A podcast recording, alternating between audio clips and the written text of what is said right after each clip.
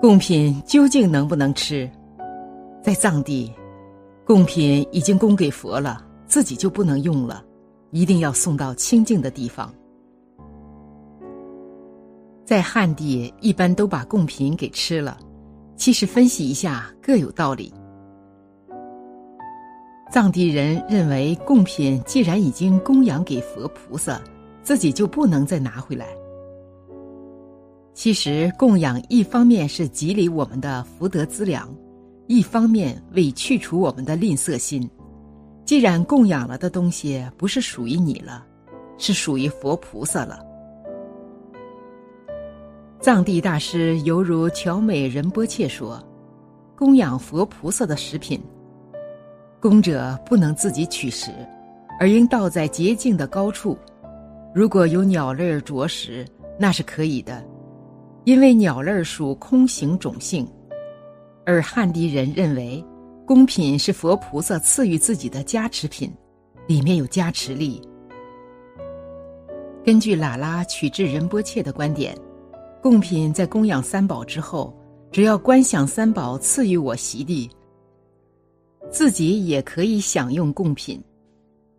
这两个行为都是发自恭敬心，所以都是恭敬的行为，都是如理如法的，一切在于发心。反之，如果你供养佛菩萨了，但因心存吝啬，自己又拿来吃，这样的发心就是不恭敬的。你吃贡品的行为有罪过。如果你把贡品送到清净的地方，自己不吃，但还是觉得很可惜，这样的发心也是不恭敬的。你不吃贡品的行为也有罪过。所以大家以后在供佛结束后自己享用就可以了。但是在享用贡品上有一点特别要注意。以前在汉地寺院见到许多人。将自己买的水果等食品供在佛像前，一会儿就拿下来带回去，这会犯盗戒。在寺院既然供养了，就是十方所有，个人无权私自处置分配，除非供佛后已经撤换下来，由寺院里的师傅统一布施给你吃，你可以收下，这是三宝的慈悲护念。下面就此简单介绍如何在日常生活积累巨大功德的供养事项。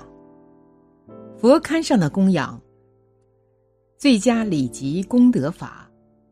每天早上起床后，首先礼佛三遍，然后就供香供水。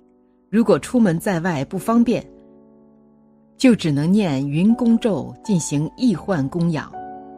当你注视佛龛上的佛像及圣像时，视他们为十方一切上师及佛法僧，以此种认知供养他们，并思维他们接受这供养后产生极大的喜乐，再思维自己正供养十方一切佛、菩萨、罗汉、僧团，接着供养十方一切佛像及本尊像，其代表佛的圣身。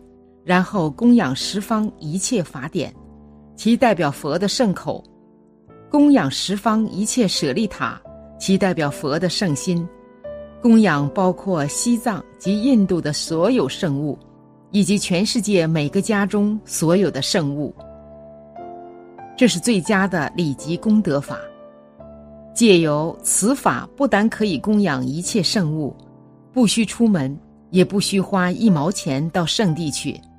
思维一切佛像、佛陀、菩萨等，皆是上师的化身，借此可礼及最大的功德。在做真实供养时，我们应当供养四种供物，即我执的三种事物和五供等特殊供品。我执的三种事物，即自己所珍爱的身体、饮食。牲畜、住宅等一切受用，以及三世所积累的一切善根。真实供养是供养自己真实拥有的贡品。关于真实供养，有以净饮食做供养，以善意乐而印持的说法，意思是，在供养三宝时，必须具足两种清净：意乐清净和供物清净。一，意乐要清净。如果发心不清净，这样的供养是不如法的。以前有些地方有这种情况，一些小偷也会到寺院去供灯。但他们的目的就是希望三宝加持自己能偷到东西。我们应远离这样的不善发心，乃至供养一元钱、一盏灯、一支香以上，都要以善良的发心印持。三宝的加持不可思议，如果能以清净的意乐供养三宝，得到的回馈将是更为清净的身心。有些人本来心情很烦躁。但是到寺院后，在佛像前虔诚的供上一支香，然后专注的合掌顶礼，渐渐的身心变得非常宁静，令人见而生信，这就是三宝的加持。二，供物要清净，既不能供养污秽的饮食、陈旧的衣服等低劣物品。也不能供养通过盗窃、掠夺或者以产狂手段得来的邪物。如果以不清净的物品供养三宝，不单没有功德，反而有过失。供物应当是洁净优质的，连自己都不愿意享用的低劣物品，就不要拿来供养三宝。有些人把不能食用的陈腐酥油用来供灯。这种做法就是不合理的，贡品的来源也要清净。有些小偷为了以后偷东西顺利，用偷来的钱财做功德。这种赃物也是不清净的供物。我们应当供养以往昔福德所感而无勤献钱，以及通过辛勤劳作获得的清净财物。身边处处有佛台，只要你不忘记每天吃饭，就不会忘记做供。当习惯于供养后，那么身边哪里都是供养三宝的对境。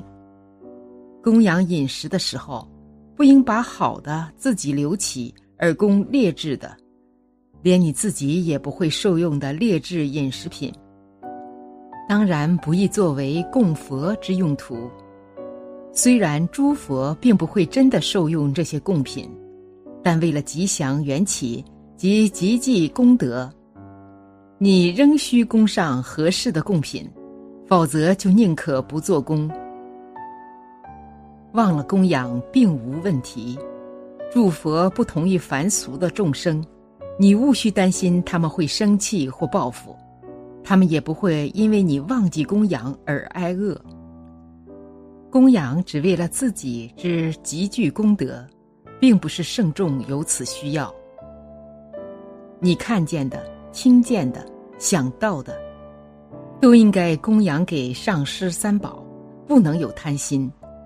听见好听的音乐，看到和得到自己喜欢的东西，那个时候不能有贪心，应该在心里供养给上师三宝。自己吃的、喝的。用的，包括穿戴的衣服和装饰品，都可以先供养再享用，这都是修行的方法。不过修持之要诀在于恒久不辍，每天的修持及供养等最好不要中断，这才能生出因恒心而得之成就。尤其是在家生活的行者，反正每天都要买菜购物。只要把买回的食品或未食用之菜式做供即可，这样的话既方便又易行。只要你不忘记每天吃饭，就不会忘记做供。其实，除了我们的眼睛看见的以外，还有无形的三宝加持。不管你承不承认，只要供养了三宝，就算财物不是很多，也可以积累许许多多功德。此外，自己获得现世的幸福美满、安居乐业，名声远扬等任何称心如意的事情，也要想到这完全来自于三宝的大悲。首先供养三宝，升起恭敬心，并观清净心。还要提醒大家的是，供养后不要忘了回向发愿。平时无论自己顶礼供养、观修本尊、念诵咒语等一切善根，也应当先供养三宝，然后回向众生。比如在放生中就有专门供养三宝的寄送。有些人看后觉得，我自己放生就可以了，还供养三宝干嘛？没有必要。其实不是这样的。无论你做任何一件善事，将善根先供养三宝，后回向众生，如此既有供养的功德，也有布施的功德。表面上看这是一种耽搁，但实际上，这种耽搁可令我们积累很大的菩提资粮。佛陀在世时，许多弟子都具有不共的功德。这些功德都是他们往昔供养三宝后做了回向发愿才成熟的，因此今后大家做完供养后，应立即以清净意乐来回向发愿，这样一定会如愿成熟果报。好了，今天的分享就到这里了。富盛必有衰，和会有别离？希望此次相遇能给大家带来收获。如果您喜欢本期内容，请在视频下方点个赞，或者留言给出您的建议，还可以在右下角点击订阅和分享。您的支持是我最大的动力，咱们下期不见不散。